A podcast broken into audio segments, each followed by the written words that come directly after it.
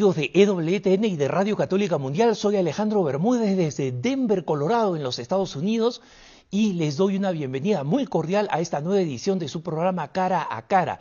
Todavía debajo de la pandemia, esperemos que la vacuna se distribuya, que se resuelvan los problemas de salud en el mundo y que podamos volver a nuestros estudios de la costa oeste de los Estados Unidos en Orange County, California.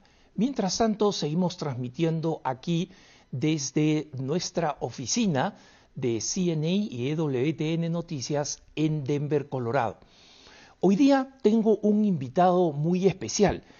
Él es Guillermo Esteban y es un rapero cristiano que es conocido popularmente en el mundo artístico donde ha sido bastante exitoso, eh, especialmente en España, de donde él es, y tiene el nombre artístico, como decía, de Grillex.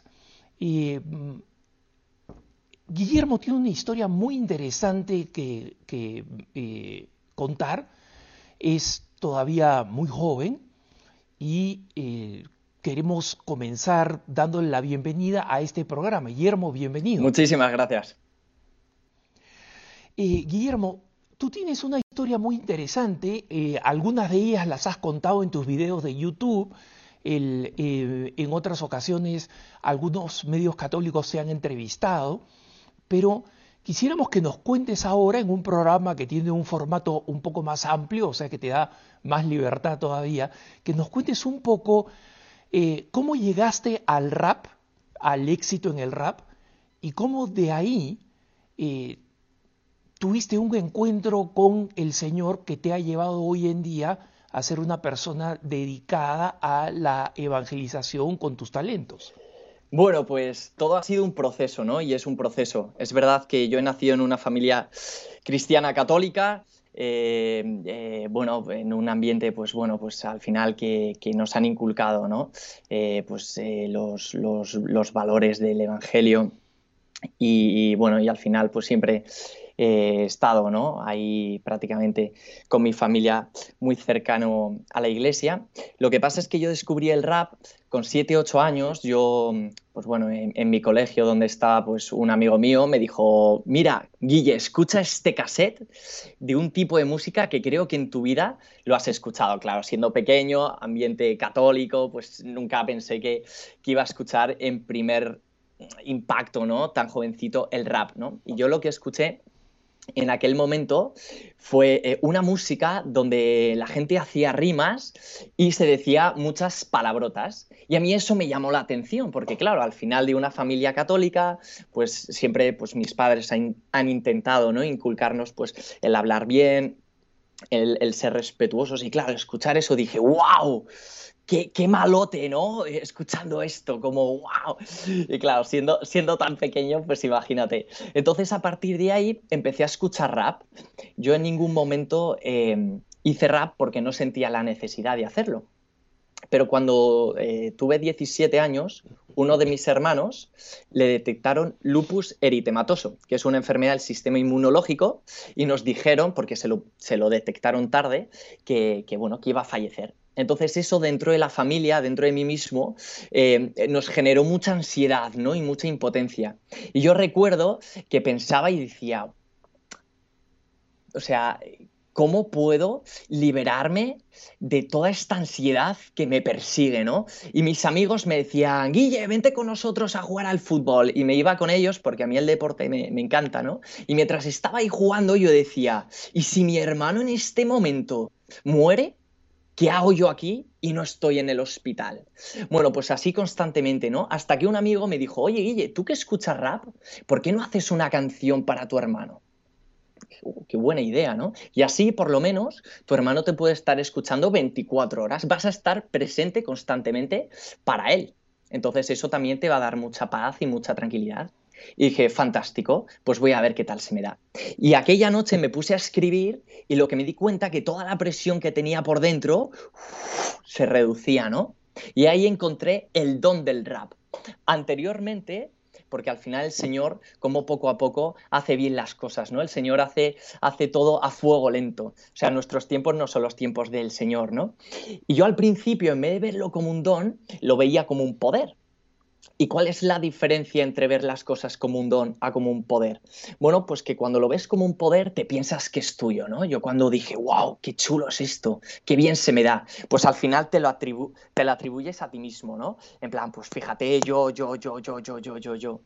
Y el don, la diferencia que hay es que mientras el poder como en El Señor de los Anillos, ¿no? Hay un personaje, Gollum, que le va consumiendo el anillo y le va consumiendo, pues el don, sabes y te haces consciente de que está Dios, que te ama pese a todo, que ha muerto por ti y que te hace unos regalos y que esos regalos los tienes que compartir. ¿Para qué? Para que junto con Él puedas iluminar las demás vidas, ¿no? Claro, eso como he dicho, lo entendí mucho más adelante, ¿no? Pero bueno, yo hice la canción esta para mi hermano, la subí en, las plataformas y lo que me di cuenta es que miles y miles de personas solo con esa canción empezaron a seguir lo que hacíamos, la gente, ¡wow, qué pasada esto! ¡wow, increíble, ¿no?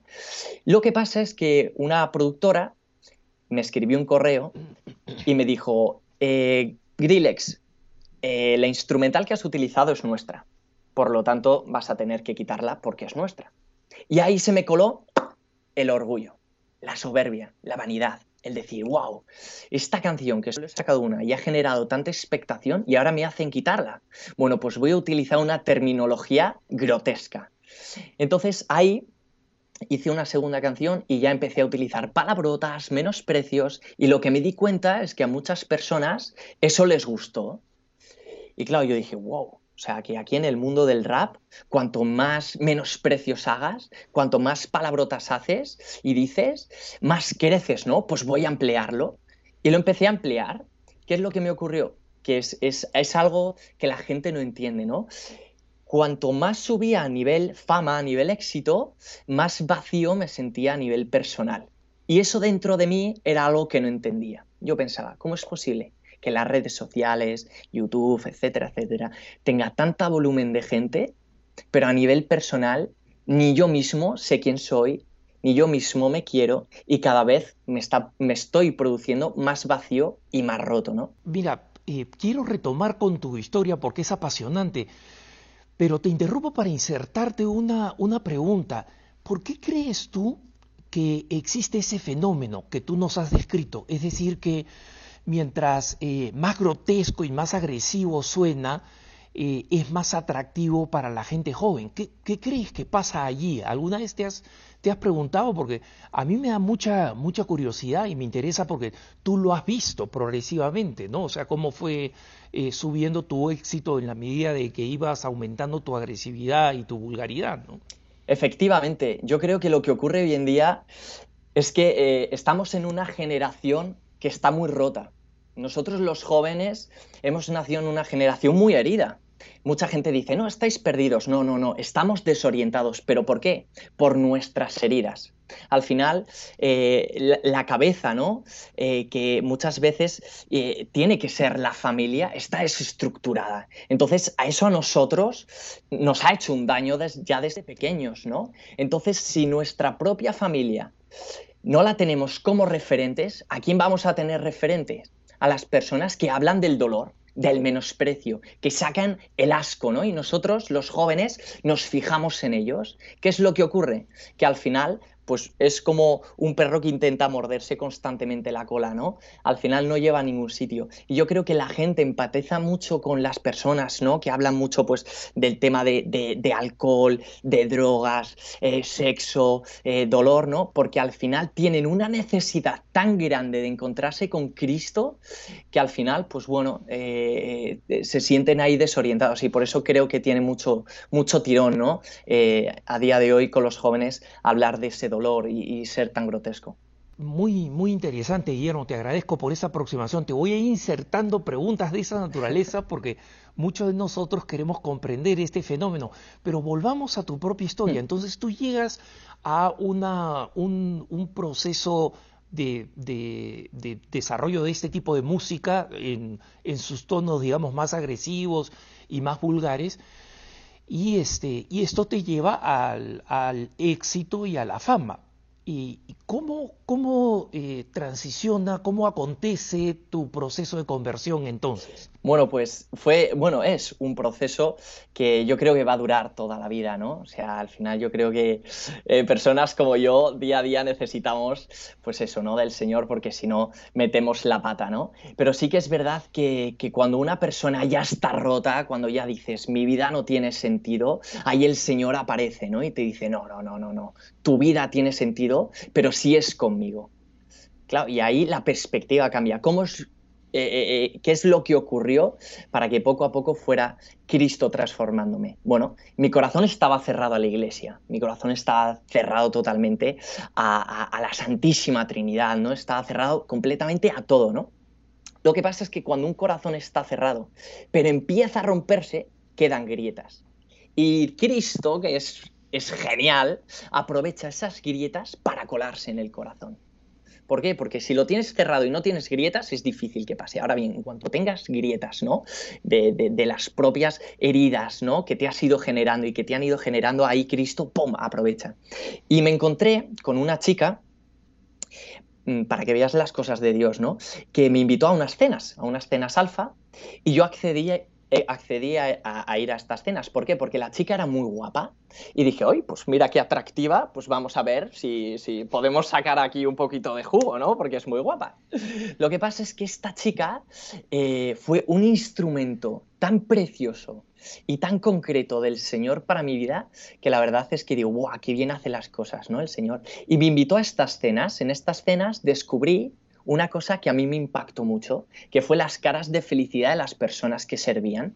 Todas las personas que servían tenían una cara de felicidad que yo decía, wow, wow, wow. ¿Cómo es posible que estén sirviendo eh, un refresco, la comida y tengan esa cara? Uh, yo decía, uh, esto, a esto, ¿qué es lo que ocurre? Y, y en una de esas cenas le pregunté a una chica, oye, perdón, ¿por qué tenéis esa cara de felicidad? Porque si yo estuviera haciendo lo que vosotros hacéis, me moriría de asco. Y me dijo la chica, uh, apuntas a fuerte, ¿eh? Pues mira, el mero hecho de servirte a ti es lo que me hace feliz a mí. O sea, eso para mí fue como una, la primera torta de Dios fuerte, ¿no? Digo torta porque Dios es padre. Y esa torta también fue como con amor, ¿no? Bueno, como con amor, no, fue con amor. Ahí, ¡pam! Espabila. Porque hay dos tipos de personas. Personas que yo creo que a través de venga, tú puedes, va, aprenden. Y otras que necesita una torta de espabila. Y yo soy de esas, de esas personas. San Pedro, por lo que he ido leyendo, ¿no? investigando en el Evangelio, era, era, era un poco como yo, ¿no? Un poquito, pues bueno, duros de, cabeza. Y, y, nada, y me dijo eh, el tema de servir a los demás. Y yo dije, wow, ¿hace cuánto tiempo que no sirvo a los demás? Me estoy sirviendo constantemente a mí mismo. Y eso me abrió otro panorama de intentar hacer voluntariados, por ejemplo. Oye, pues venga, voy a ayudar a personas con discapacidad o personas ancianas. Y yo cuando iba a estos voluntariados, yo iba, bueno, pues con mi ego, ¿no? De yo voy a ayudar a estas personas, fíjate, porque yo, yo, yo.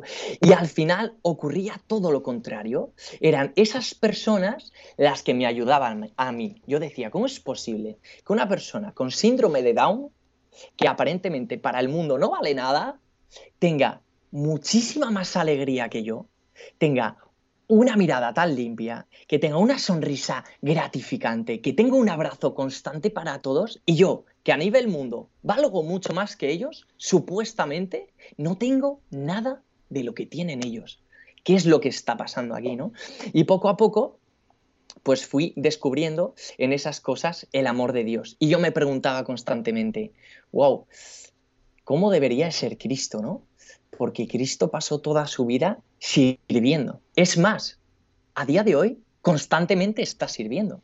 Porque nosotros cuando vamos a hacer oración, la gran mayoría de veces no le damos gracias, siempre estamos pidiéndole. Y Él constantemente se está dando. Y digo, o sea, impresionante, ¿no?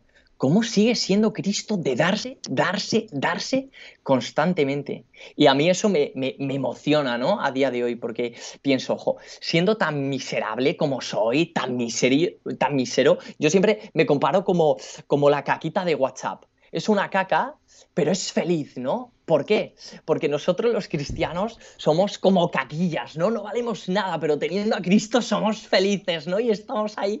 Esa es la alegría del Evangelio, ¿no? Y, bueno, eh, a través de todo esto, poquito a poco, poquito a poco, mes tras mes, descubrí una cosa muy importante que era, y es la confesión. La confesión. La suerte que tenemos de tener personas que a través de la Santísima Trinidad te puedan absolver los pecados. Eso es algo que nadie tiene y digo, y qué pena que pocas personas sean conscientes de algo tan impresionante que tenemos. Porque yo, yo, yo lo pienso, si dentro del el mundo hubiera más confesiones, habría menos guerras. Porque la gente se cuida esto, la gente se cuida esto, pero la gente no cuida el alma. Entonces hay una descompensación impresionante. En cambio, ¿cuántas personas quieren cuidar el alma? Digo, pues debe ser que, que, no todo el mundo, ¿no? Tal vez por miedo, tal vez porque qué pensará el sacerdote. No, no, no. O sea, si tenemos que seguir a Cristo, tenemos que ser valientes. Es verdad que nos puede, nos, nos, va a poder a veces el miedo. Es verdad que a veces nos va a poder la debilidad. Es verdad que a veces nos vamos a equivocar. Pero es que tenemos que seguir a Cristo con todo tipo de, condiciones. No vale solo seguir a Cristo cuando, eh, bueno, todo va bien. No, no. También cuando caemos en pecado, automáticamente a levantarse. ¿Por qué? Porque sin Él no somos nada. Sin Él no somos nada y con Él somos todo. Eh, Guillermo, cuando, si a ti te, consultaran eh, cuál es la principal resistencia de los jóvenes de hoy, de, tu generación, a eh, considerar la fe cristiana, considerar a Jesús y a su iglesia, ¿no? porque él, digamos, él es el que fundó la iglesia, eh, ¿cuáles son las razones por las cuales hay una resistencia? ¿Qué dirías tú? ¿Los jóvenes han descartado la posibilidad de la iglesia? ¿No la consideran? ¿Consideran que es una fuente de demasiado escándalo? ¿Dónde ves tú el problema en la resistencia de los jóvenes y obviamente en, el decrecimiento de la participación de los jóvenes en la vida de la Iglesia Católica? Pues yo como joven eh, creo que hace falta personas que hablen menos y que acompañen más. Creo que cuando un joven se siente acompañado, al final el corazón se va, se va deshaciendo, ¿no? Esa dureza se deshace, porque te empiezas a enamorar de lo que la otra persona eh, actúa, ¿no? De cómo actúa la otra persona, que en este caso concreto nosotros debemos de actuar eh, acorde a, cómo es Dios, ¿no? Acorde al Evangelio. ¿Y qué es lo que provoca el Evangelio? Pues que el corazón que está duro, que es, que es puro, puro metal, poco a poco se vaya deshaciendo, ¿no? Y al final aparezca un trocito del corazón de carne. O sea, yo creo que al final las personas que van acompañándote son las que, que luego poco a poco te van pues eso, abriendo el, corazón, ¿no? Y los jóvenes yo me di cuenta, ¿no? Que pienso, wow, es que no necesitamos tantas charlas, no necesitamos tanto que nos intentan, intenten dirigir, necesitamos personas que nos acompañen. Personas que, que al final actúen como Cristo, ¿no? Porque Cristo, ¿qué hacía? Es que Cristo es, es la, la revolución del amor más absoluto que ha habido en la historia, ¿no? ¿Y qué es lo que hacía? Acompañaba acompañaba constantemente. Se hacía el encontradizo, pero luego acompañar, acompañar, acompañar. Y la gente decía, ¿quién eres tú? ¿Quién eres tú? Y decía, ven y lo verás. ¿Y eso qué quiere decir? Que ha habido un acompañamiento antes, que ha habido unas acciones antes, que la gente ha visto que aquí se ofrece algo totalmente diferente al mundo. Y yo creo que a nosotros los jóvenes nos hace falta eso, personas que nos quieran acompañar, que personas que, al final no se preocupen tanto por, las, la persona en sí, sino que se preocupe por el alma, que vayan un poco más allá. Que al final esto no se trata de, de captar muchos jóvenes, no se trata de captar muchas personas, no, no, no, esto se trata de salvar almas junto con Cristo. Y yo creo que eso pues lo tenemos que tener muy en cuenta, porque en cuanto tu prioridad es salvar almas junto con Cristo, porque realmente quieres que el mundo de, el reino de Cristo eh, sea glorificado, al final pues todo va evolucionando, ¿no? El problema es que es eso, veo que, que bueno, pues eh, las personas tienen miedo a cambiar las cosas, porque hay un debate dentro de la iglesia, ¿no? Que dice que hay que, cambiar eh, la esencia. Y yo creo que no hay que cambiar la esencia. La esencia, si se cambia, hemos metido la pata, porque la esencia es Cristo. Entonces, Cristo nunca, nunca, nunca se puede cambiar esa esencia. Pero lo que se debe cambiar es el lenguaje. ¿Por qué tenemos tanto tirón? Porque el lenguaje que utilizamos para transmitir el Evangelio es del siglo XXI el Evangelio es tan atractivo, es tan llamativo, que tenemos que intentar transmitirlo a través del siglo en el que estemos. No podemos seguir escribiendo cartas en el siglo XXI, está muy bien, pero tenemos otros mecanismos. Tenemos Twitter, tenemos YouTube, tenemos también eh, Facebook, pues todo eso tenemos que intentar reinventarnos para que, el, para que eh, a, la, hora de comunicarnos podamos ser muy del siglo XXI, pero la esencia nunca, nunca, nunca se debe de cambiar.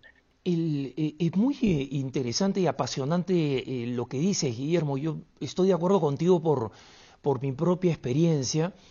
y una de las cosas que veo es que muchos jóvenes han logrado tener esa experiencia que tú tienes, ¿no? pero se sienten muy intimidados y tienen sobre todo mucho miedo al rechazo. Y esa es la razón por la cual no se atreven eh, a, evangelizar, en resumen, ¿no? por múltiples motivos, pero en el fondo es el miedo. ¿no? Eh, ¿Cómo ha sido tu experiencia y cómo animarías a estos jóvenes a, eh, a perder el miedo?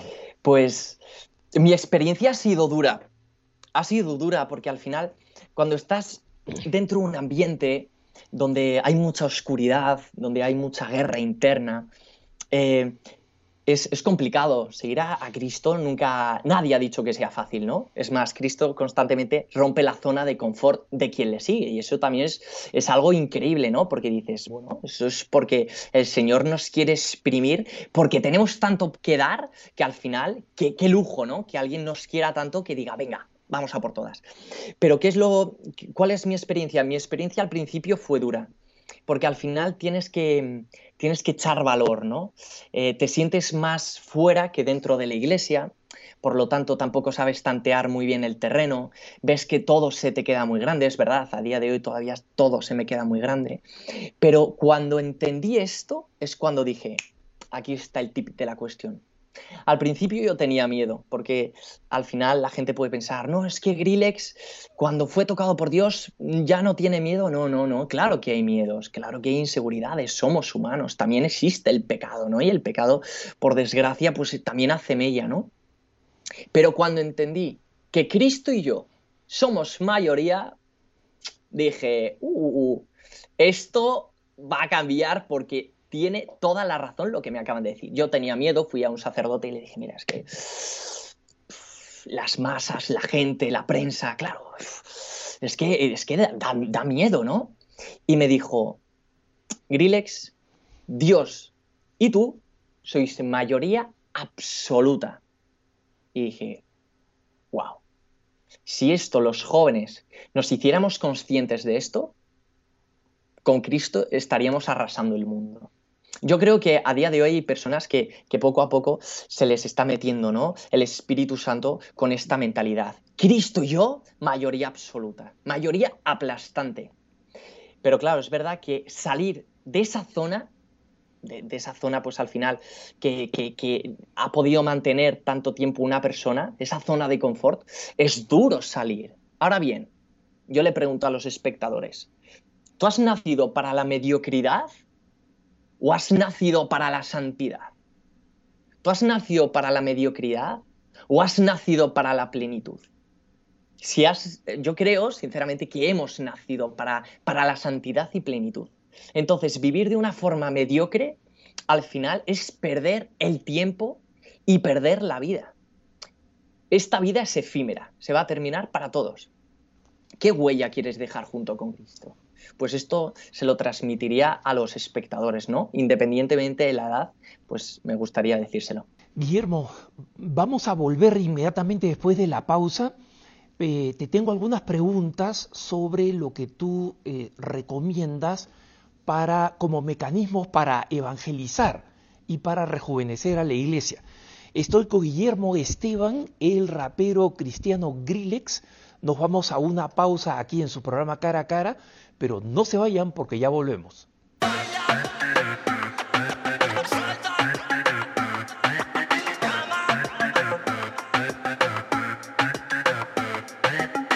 He vuelto cuando nadie me esperaba, no hay drama. Si te quieres rompe las murallas y es que somos los causantes de este cambio de cultura donde potenciamos almas pese a todas esas luchas.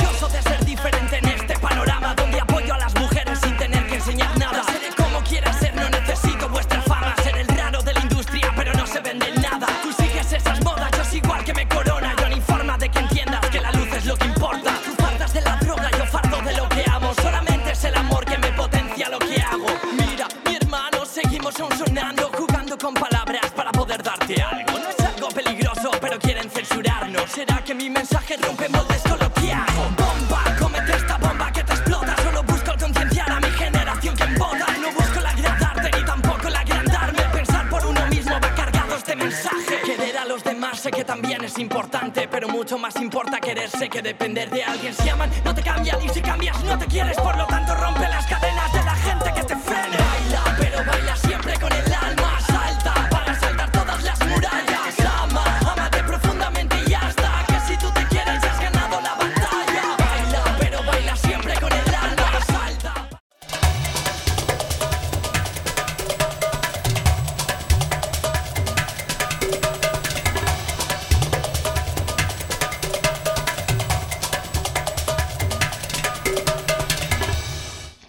Alejandro Bermúdez, estoy en Denver, Colorado, en su programa Cara a Cara y seguimos conversando con Guillermo Esteban, el rapero cristiano Grillex, que nos está compartiendo su historia de conversión y no solo de conversión, sino también de testimonio cristiano.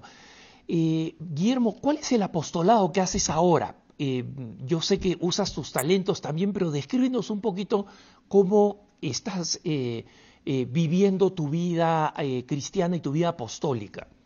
Bueno, pues eh, sobre todo eh, eh, intento ¿no? evangelizar a través de- del don del rap, que es, pues al final, por decirlo de alguna forma, el más llamativo, el que más hace ruido, ¿no? Sí que es verdad que luego el Señor me ha regalado otra serie de dones, pero bueno, son, son más ocultos, no hacen tanto ruido. Y con el rap, pues bueno, lo que intentamos hacer sobre todo es concienciar ¿no? a las personas que Cristo vive, que Cristo ama, que Cristo acompaña, que Cristo apuesta por, por cada uno de nosotros, ¿no? Y lo solemos hacer, pues sobre todo en temas de charlas, cha- eh, charlas para todas las edades. Sí que es verdad que la gran mayoría vienen muchos jóvenes, pero bueno, es para todas las edades. También a través de los conciertos eh, nos intentamos mover en diferentes esferas, ¿no? Gente pues que, eh, pues bueno, tiene la verdad que recursos bastante altos, otros que tienen recursos muy bajos, o sea, no tenemos ningún tipo de problema para movernos en cualquier esfera, ¿no? Intentamos imitar a Cristo. Pero bueno, yo creo que no solo, no solo se queda en el ¿no? Porque al final puede ser una careta. De, bueno, pues lo hago público y fíjate, eh, pues esto es lo que hay, ¿no? No, no, hay, hay, hay más allá, ¿no? Eh, también se intenta evangelizar a través de la familia. Pues yo creo que donde más cuesta evangelizar es dentro de tu comunidad, ¿no? Dentro de, pues, con tu padre, con tu madre, con tus hermanos.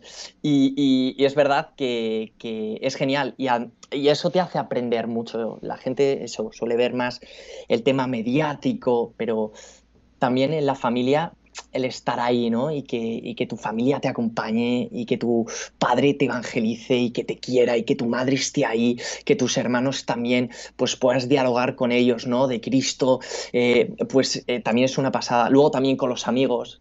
Con los amigos somos, es que somos muy como, ¿cómo decirlo? Somos muy campechanos. O sea, es verdad que, que eh, yo y mi hermano, que somos los que nos dedicamos a esto, somos muy campechanos, no tenemos problema en movernos en ningún círculo y, siempre intentamos tener a Cristo en, la boca, ¿no? Pero cuando no podemos llevarlo en la boca, porque hay mucho dolor, ¿no? Por parte de, bueno, pues de personas con la iglesia, ¿no? intentamos llevar el Evangelio en las venas, que es eso, acompañar e intentar actuar como actuaría Cristo. Pues intentar dar amor, que a veces fallamos, es verdad, que somos a veces, eh, pues bueno, pues, pues, pues somos eso, somos la nada más el pecado, ¿no? pero, pero Cristo cómo hace bien todas las cosas, ¿no? Y luego, pues bueno, eh, también en los estudios, pues de vez en cuando, pues hay que, hay que intentar evangelizar en todas partes. Es que si no, ¿para qué estamos aquí? Si no es para evangelizar. Y, nada, y sobre todo, pues eso. Pero lo que digo, una persona normal. El, eh, Guillermo, si, si, a ti te invitaran, de repente ya lo han hecho, ¿no? Tal vez ya lo han hecho, que te, invitaran a ti a ayudar a em, eh, actualizar la manera como la iglesia evangeliza y atrae a los jóvenes, ¿no? Eh, tú has visto que eh, San Juan Pablo II pensaba que, digamos, la evangelización de los jóvenes era fundamental, tanto así que creó la Jornada Mundial de la Juventud, ¿no? Porque como esta gran herencia que tenemos de él, y sucesivamente los, papas, el Papa Francisco ha dirigido esta carta a los jóvenes y ha exhortado a las personas que se dedican al apostolado con los jóvenes o que tienen que hacerlo, como cualquier párroco, por ejemplo, en una parroquia, eh, que lo hagan con, prácticamente dice, con cualquier medio que funcione, o sea, que de verdad atraiga a los jóvenes y les predique a Jesucristo. Y en alguna de las experiencias que yo he visto, por lo menos en América Latina, con la que estoy más familiarizado, he visto que muchas veces efectivamente se hace lo que sea para atraer a los jóvenes, pero esa segunda fase de, digamos, e, evangelizarlos, de predicarles a Jesucristo, eh, no funciona tan bien. Entonces, la parroquia termina funcionando como una especie de club social, ¿no? Y, donde, bueno, los jóvenes tienen un espacio donde reunirse, etcétera, pero donde no reciben un, un anuncio de Jesucristo así eh, directo y transparente. Me gustaría escuchar qué, qué, has experimentado y qué piensas. Bueno, yo creo, eh, creo que, que, que, todo es ir poco a poco, ¿no? Es cierto que, que no hay que tener miedo. O sea, el, Evangelio hay que comunicarlo y no hay que ir con, medias tintas. O todo o nada. No se puede ir, bueno, doy, eh, monto un show, monto un evento, pero no hablamos mucho de Cristo porque si no, no vienen muchos jóvenes. Entonces, mejor que no. No, no, no. O todo o nada. Es más, vamos a trabajar mucho y, con todos los medios que tengamos para hablar de Cristo, hacer un show potente y que la gente diga, wow, esto yo no lo conocía, que dentro de la iglesia hay esto. Wow, wow, wow, wow, yo quiero eso, yo quiero hacer eso, porque eso es lo que nosotros, por ejemplo, en España estamos intentando provocar. Y ya están saliendo bastantes personas que en el mundo del rap están diciendo, wow, wow, wow, yo quiero esto, yo quiero esto, yo quiero ser más o menos de esta forma, ¿no? O hacerlo de esta forma. Y yo creo que eso es lo que tenemos que provocar, que el joven se sienta identificado con la iglesia, que diga, es que es mi madre, es que la iglesia es mi madre y yo pertenezco aquí. Pero que también los sacerdotes, que los catequistas, que las personas que estamos en misión para evangelizar, no nos olvidemos nunca de que los jóvenes necesitan ser acompañados y luego también que poco a poco, a medida que van siendo acompañados, hablarles de Cristo hablarles del amor de Dios. Muchas personas pueden pensar, ¿no? Por heridas, que Dios eh, es dogmatismo, que es normas eh, súper pesadas, que o, haces esto o te condenas y la gente no se da cuenta, si, si se basase un poco en el Evangelio, que Dios no es eso, que Dios es amor, que Dios es entrega, que Dios es misericordia constante. Y eso, eso es lo que los jóvenes necesitamos comer. Porque ya estamos suficientemente mm, llenos de, ideas desorbitadas en la cabeza, de que somos horribles, de que estamos perdidos, de que estamos desorientados, para que además nos metan otra carga de, oye, nadie os va a querer. No, no, no, no, no. Tenemos que dar a los jóvenes, a la gente, la mejor medicina, que es Dios. Dios es amor, Dios te ama pese a todo. O sea, por mucho pecado que hayas cometido, nunca, nunca, nunca te vas a poder quitar el amor de Dios. Pero poco a poco, con el acompañamiento, te vamos a hablar de quién es Dios y poco a poco vas a dar cuenta, te vas a dar cuenta que vas a necesitar pues esa misericordia a través de la confesión, ¿no? A través de, de la propia introspección de la persona, decir, Señor, soy una miseria, pero ojalá que me puedas perdonar con todo lo que soy, ¿no? Y ahí eso va a hacer que la, iglesia empiece a tener una revolución, que las parroquias empiezan a tener una revolución y un fuego del Espíritu Santo muy fuerte. Pero nos tenemos que concienciar, no sirve de nada, de nada, de nada. Yo de hecho lo digo muchas veces, cuando hemos hecho un show, tuvimos uno aquí en España muy fuerte, que yo, eh, fueron 7.000 personas. Y yo dije, si yo voy, por favor, que de toda la gente que vaya, todos, todos, todos puedan encontrar una parroquia y todos, todos, todos puedan tener a alguien con el que se puedan acompañar. Todos. Si somos capaces de esto, lo hago. Si no somos capaces, ¿para qué? ¿Para que sea un show y la gente? No, no, no. Tenemos que ir a por todas. Los chavales tienen alma. Todos tenemos alma. Tenemos que ir a por las almas. Porque si no vamos a por las almas, al final ¿Para, qué estamos aquí? Tenemos que evangelizar, tenemos que, llevar a Cristo, ¿no? Con todas las condiciones, o todo o nada. O evangelizamos con todo o no evangelizamos con nada. Ahora bien, cuando hay que evangelizar con todo, tenemos que exprimirnos, tenemos que sacar todos los medios que tengamos para que pueda llegar el, mensaje. Y, y, fíjate, si te das cuenta, la Jornada Mundial de la Juventud, ¿por qué tiene tanto boom? Porque los jóvenes durante X periodo de tiempo, pueden ser 5, 7 días, 15, si algunos lo alargan a, través de viaje, se sienten constantemente acompañados. Van en autobús y todos acompañados, y uno y otro y tal, ja, ja, ja, se sienten comunidad. Por eso la JMJ, aunque luego algunos pues no lo cuidarán, otros, bueno, pues eh, lo cuiden, en ese momento todos se sienten partícipes todos se sienten importantes, todos se sienten unos. Pues nosotros, dentro de las parroquias, dentro de las comunidades, dentro de la iglesia, tenemos que hacer que todos nos sintamos uno. Y el acompañamiento, yo, eh, una de las cosas que creo que es primordial, acompañar, acompañar, acompañar, para no dejar a nadie huérfano. Me gusta mucho lo que, lo que dices porque creo que da algunas herramientas eh, muy prácticas y anima mucho a los jóvenes.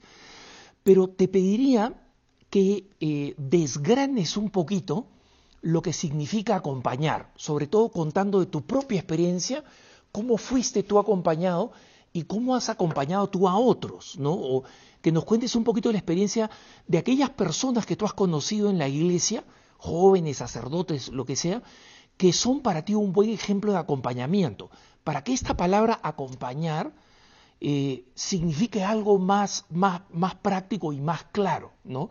Con ejemplos prácticos de lo que tú has visto en tu propia vida?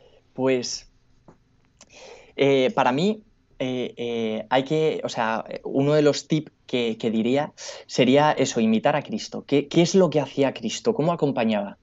Cristo lo que hacía era salía de él para darse a, a los demás, pero en ningún momento como que intentaba llevarles, no, no, vente, vente, vente, vente a donde yo te voy a llevar. No, no, libertad. Mira al joven rico oye Señor, yo cumplo todos tus mandamientos, ¿no? Ah, bueno, vende todo lo que tienes y sígueme. Desde la libertad. Ah, no, y se fue. Y además dice, se fue triste, ¿no? Como esa cara, esa tristeza. Eh, ¿Qué es lo que hacía Cristo? Acompañaba, pero ¿cómo acompañaba? No intentaba convencer a las personas de algo. Simplemente escuchaba, simplemente estaba presente. Hay personas que a lo mejor a día de hoy están tan rotas por dentro que no necesitan que nadie les diga Dios, Dios, Dios, Dios. Simplemente que las escuchen. ¿Cuántas personas hay metidas en temas de alcohol, en temas de sexo, en temas de drogas, en temas de tantas cosas que simplemente necesitan vomitar todo lo que tienen? Pues yo, ese tipo de acompañamiento, de escuchar, de estar presente, de no decir, pues vente a la iglesia, no, no, no, no, que poco a poco, poco a poco, poco a poco, a través de esa escucha, a través de ese corazón, pues bueno, que, sabe tener paciencia, pues vaya derritiendo junto con la oración, porque la oración hace lo que nosotros no podemos, que es llegar justo a lo profundo ¿no? del alma de la otra persona, pues vaya derritiendo eh, ese, ese corazón de la otra persona. Y al final, por experiencia propia, es la propia persona que dice, wow, wow, wow, wow, wow, como me pasa a mí. ¿Por qué tenéis esta cara de felicidad aquí a las personas que servían? Pues al final sale, ¿no? Hay muchas personas, oye, ¿y esto por qué? Y ahí, ¿cómo hizo Cristo? Así, ven y verás. Y ahí es cuando las personas, desde esa libertad, tienen más facilidad que Cristo, ¡pam!, les entre, ¿no? O sea, yo creo uno de los tips sería acompañamiento, pero a través de la escucha y a través de estar presentes. Simplemente estar presentes. Como al final todos somos sacerdotes, ¿no? Y, como sacerdotes hay que saber escuchar. Hay que saber escuchar. Entonces, bueno, pues que la gente al final, eh, eh, dentro de una reflexión que fue muy bonita, eh, me vino, ¿no? una frase de que la gente cargue la cruz en ti, pero que tú, tu cruz, cuando ya no puedas cargar la cruz de los otros, la cargues en mí.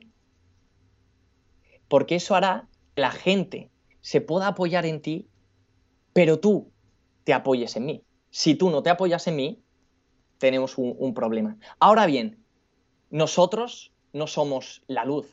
El otro día en el Evangelio le decía muy claro Juan, ¿no? Somos los que transmite a la luz. Entonces, muy bien que la gente se apoye en nosotros, pero llegará un momento en que digamos, eh, eh, eh, eh, eh soy humano, soy humano, soy pecador, soy, soy, pues al final, miserable, ¿no? Te voy a enseñar a quién realmente te tienes que apoyar, con quién te tienes que apoyar. Y ahí, poquito a poco, ¡pam! pam, pam, y mostrárselo. Y, yo creo que una de las, de las personas referentes en la historia em, para, para hablar del acompañamiento, la Virgen María.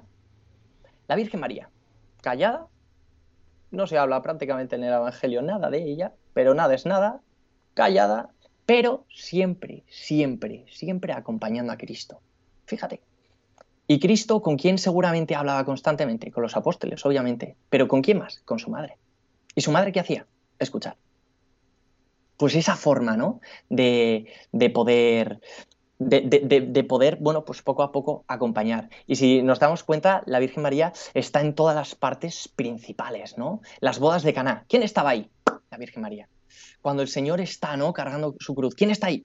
La Virgen María. O sea, a lo largo de toda su etapa, siempre quien ha estado acompañado a Cristo, la Virgen María. Pues nosotros tenemos que coger esas referencias. En algún momento eh, tú mencionaste que eh, algunos de tus colegas raperos eh, también, se sintieron conmovidos con algo de lo que tú estabas este, haciendo y pensaron, bueno, a mí me gustaría dar un giro de este estilo. Cuéntanos un poco de esa, de esa experiencia, de alguno de los, de los raperos sintiéndose de alguna manera interpelados por tu propio giro. Sí, sí, sí. Es...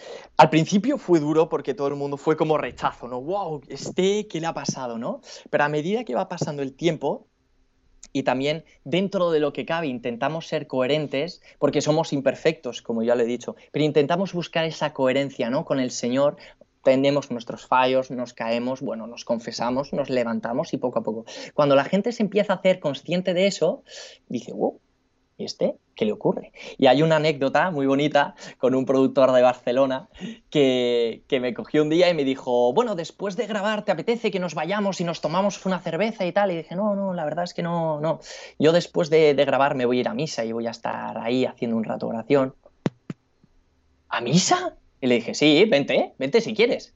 Me dijo, yo nunca he pisado nunca he pisado una iglesia. Le dije, pues tú vente, vente y así lo experimentas. Y fue muy gracioso porque llegó conmigo, imagínate, él, pues es un productor de rap, pues con todo lleno de tatuajes, con joyas, con su gorra, llega a la misa, a la iglesia, se siente en misa y claro, en misa, pues te pones de pie, te sientas, te pones de pie, te sientas, te pones de pie, pues al final, ah, concorde, ¿no? Va pasando la misa y decía, wow, es impresionante lo que dice el sacerdote, pero más impresionante es cómo se me van a quedar las piernas de fuerte de subir, bajar, subir, bajar, subir. Jaja, son anécdotas que, que la verdad es que son muy graciosas, pero luego ves, te cogen y te dicen, me ha gustado mucho lo que han dicho. He experimentado una paz bastante profunda que hacía tiempo que no, que no experimentaba. Otro, por ejemplo, ¿no? Uno del equipo que está metido en esto, em, del rap, me dice hace poco, Grillex, pues eh, no sé si existe, Dios, si existe Dios o no, pero desde que te veo, desde que estoy contigo, eh, algo, algo de todo esto me ha dejado llevar las drogas me ha dejado a, me ha dejado a dejar de, consumir droga, ¿no? Y dije, wow. Y me dijo, yo creo, palabras textuales, creo que ha sido el Señor. Y claro, yo dentro de mí un, como una alegría de decir, wow, lo que hace el Señor poco a poco, porque hace cinco años, ¿quién me lo diría? ¿Quién me lo diría? Y después de cinco años que te diga, no, no, es que creo que hay algo que creo que es el Señor que me ha dejado de, consumir drogas. Y yo, wow. Pues eh, son experiencias que luego poco a poco pues vas diciendo, jo, pues qué gusto, ¿no? Y luego también pues personas que empiezan a tantear terreno, que empiezan a decir, oye, pues a lo mejor los cristianos, oye, pues con todas estas cosas no, no mm, tenemos como unos esquemas mentales frente a los cristianos que no son verdaderos. Los cristianos sois totalmente normales. O sea, es verdad que, bueno, que, dentro de un respeto, ¿no? Eh, cada uno se tiene que respetar, pero sois personas totalmente normales. Es más, eh, es muy curioso cómo se predica a través del amor, cómo predicáis vosotros, impresionante. Y claro, todas estas cosas son como experiencias que, uno también va, va, adquiriendo y ves también mucho eh, la obra del Señor ¿no? en, la vida. Ahora, eh, ¿cómo dirías tú que te ha tratado la, industria de la música? Porque es una industria que es una máquina de guerra, es un poco desalmada, ¿no? Y, y este, y digamos, sabemos que en el fondo lo que importa es cuánto dinero produces. ¿no? ¿Cómo, te has sentido tú tratado por, por la industria después de tu conversión? Pues al principio duro, al principio duro, porque al final tú vienes de ser el malote y de ser la persona que más rebelde y, y, que peor pues trata a los demás y cuando de repente el Señor te da ese giro ¿no? tan brusco eh, pues bueno, empiezas a, vivir otra realidad. o sea, dentro de tu rap vives un evangelio. Entonces al principio fue muy duro porque había mucho ataque, había mucha ofensa. Eh, pero bueno, a medida que se va poco a poco eh, siendo persistente ¿no? en, el trabajo de, la evangelización, te das cuenta que incluso a la industria musical potente, potente es potente, te empieza, te empieza a reconocer cosas y, te empieza a ciertos aspectos apoyar, no en todos, obviamente en todos no, ¿no? Porque, pero algunos aspectos sobre, wow, esto sobre lo que dices del amor, qué impresionante. Wow, esto lo que dices de este ritmo de bailar, pero bailar con el alma, wow, nunca lo habíamos escuchado. Entonces hay aceptación, es verdad que a día de hoy hay mucha más aceptación, pero es verdad que sigue habiendo mucho ataque. O sea, sería falso si te dijese que no, que no te intentan, no, no solo la, industria en sí, sino muchas personas que están dentro o fuera de la industria. Ya por ser quien eres y por seguir a quien sigues, mucha gente te odia y mucha gente pues te juzga y mucha gente busca ¿no? esa caída. Pero al final me apoyo en el Evangelio y digo, si a Cristo le han perseguido, y además lo dice él, a nosotros nos van a perseguir. Ahora bien, ¿nos están persiguiendo? Nos intentan ahí ver que, bueno, vamos por buen camino, eso es bueno, eso es bueno, eso es que vamos por buen camino. Es duro, es duro, pero sí que es verdad que eso, que también tenemos una esfera muy amplia de apoyo social a nivel musical potente y luego otra esfera, pues gente que, que, no, no, nos quieren ver ni en pintura. El, eh, mira, el, Guillermo, me gustaría que hablaras un poquito más de esta experiencia crítica, porque... Em, Tal vez tú ves en redes sociales, por ejemplo en Instagram, hay muchos memes ¿no? que se comparten diciendo, este, eh, que yo creo que se hacen con muy buena intención, pero que promueven una visión, especialmente entre los jóvenes eh, eh, católicos, una visión rosada, ¿no? Este, mira, este, tú con Cristo todo va a ser fácil, el día de mañana va a ser mejor que el de hoy, y la vida no es así. ¿No? Eh, eh, nadie te puede garantizar eso. Bien, si Dios te quiere dar un día rosado, pero eh, la vida no es así. Entonces, me gustaría un poco que compartieras tu reflexión sobre estas, eh, digamos, los ataques y las dificultades externas y cómo, digamos, tenemos que prepararnos para vivirlas por, por, mucho tiempo y probablemente hasta el final de nuestras vidas, si somos fieles, ¿no? Exactamente, o sea, yo creo que vivimos en una sociedad donde busca mucho anestesiar todo. Entonces, bueno, todo vale, todo es fácil y eso no es así. ¿Quién es nuestro Dios? Nuestro Dios es Cristo y nuestro Dios murió en la cruz. O sea, es que es impresionante. O sea, nuestro Dios ha sido destrozado. O sea, le destrozaron la cara, le destrozaron el cuerpo, le clavaron en un madero. ¿Y, te piensas que tu vida va a ser más fácil que la vida de Dios? Mm, o sea, tenemos ahí un problema si pensamos que nuestra vida siempre va a ser un arco iris, que va a ser todo de rosa, que va a ser todo magnífico. No, no, no, no. Todas las vidas son complicadas. O sea, Dios no quería que la vida fuera complicada. Obviamente, Dios no quiere que estemos tristes. Pero existe el pecado. Y al final es una de las cosas que vivieron nuestros ancestros. Entonces, eh, nuestros antepasados pecaron. Entonces, eh, eh, al haber el pecado, pues nosotros también estamos viviendo las consecuencias del pecado. Y el pecado nos va a llevar a la tristeza, nos va a llevar a la desilusión, a la desesperanza, a decir, wow, es que no puedo. Pero, ¿qué es lo que dice Cristo? Que la gente está muy engañada. Cristo en ningún momento dice, si me sigues a mí, Nunca vas a tener problemas, nunca vas a estar triste. No, no, eso no lo dice Cristo. Lo que dice Cristo es, hey, hey, hey, ¿estás cansada? ¿Estás cansado? Ven que yo te voy a aliviar. No puedes con tu cruz, ven que juntos se te va a hacer mucho más llevadero. Y eso es lo que creo que al final las personas nos tenemos que hacer conscientes. Porque hay personas que piensan, no, es que como, como rezo mucho y tengo muchos problemas, Dios no me sirve. Es que Dios no es un amuleto. Dios no es algo mágico, no. Dios es mucho más grande que eso y no es para nada eso. ¿Qué es lo que ocurre? Que Dios, hay que basarse en las escrituras, te lo dice. Yo voy a ser tu apoyo, yo te voy a ayudar, yo voy a estar constantemente contigo. En los momentos de, ansiedad, de tristeza, de depresión, apóyate en mí que poco a poco vas a ir saliendo conmigo. Pero en ningún momento dice, mm, felicidad absoluta si me sigues, felicidad absoluta o curación de todas las enfermedades si me rezas. No lo dice. Ahora, la gente piensa, ¿por qué? Y es un error pensar por qué. Tendríamos que pensar, ¿para qué? ¿Para qué Dios ha hecho que dentro de mi familia haya una enfermedad? ¿Para qué Dios ha hecho que al final una persona haya fallecido? ¿Para qué Dios ha hecho que ahora me encuentre de esta forma? Porque las crisis personales que experimentamos, me lo dijo hace poco un, un amigo mío, son momentos de lluvia. Porque la fe es una semilla. Y si no llueve, no crece esa semilla. Por lo tanto, la gente se queja. Dios, ¿cómo es posible que tenga crisis? ¿Cómo es posible que esté mal? Cuando no se da cuenta que gracias a eso la semilla va a ir creciendo y la raíz se va a hacer más larga y el tronco se va a hacer más fuerte. Y al final, cuando sople el viento, que el viento es el pecado, no va a tirar ese árbol. Entonces, pues poquito a poco yo creo que también tenemos que hacernos conscientes, ¿no? Que con Dios la vida es cierto que es más llevadera. Es cierto, porque Dios potencia. Pero en ningún momento dice Dios que va a ser super happy flower. En ningún momento lo dice. Entonces también tenemos que ser conscientes. Veamos también eh, los, los, apóstoles. ¿Cómo vivieron los apóstoles? Oye, una vida plena. Pues claro que sí, eran pescadores, no eran nada, ¿no? Ni nadie. Y Cristo, ¡pam!, les transforma. Pero oye, ¿Cómo es su vida? Es dura, ¿eh?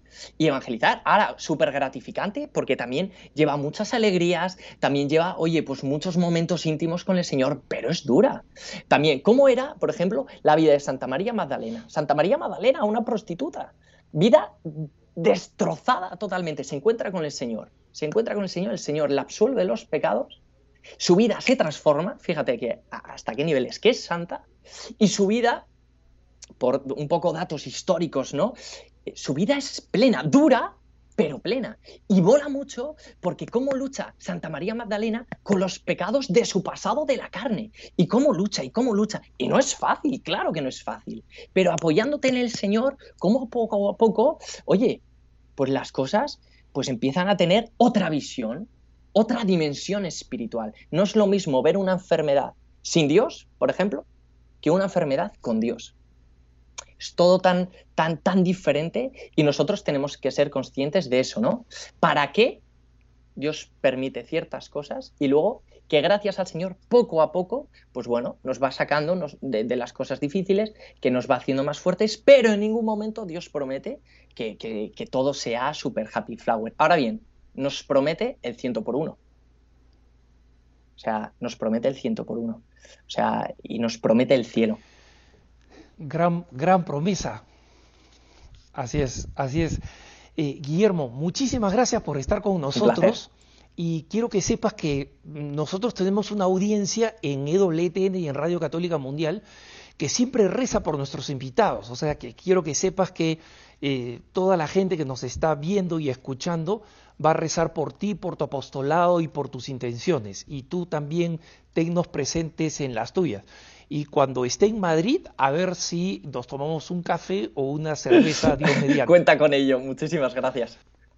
Gracias, Guillermo. Y los dejo ahora con eh, la mejor programación de EWTN y de Radio Católica Mundial.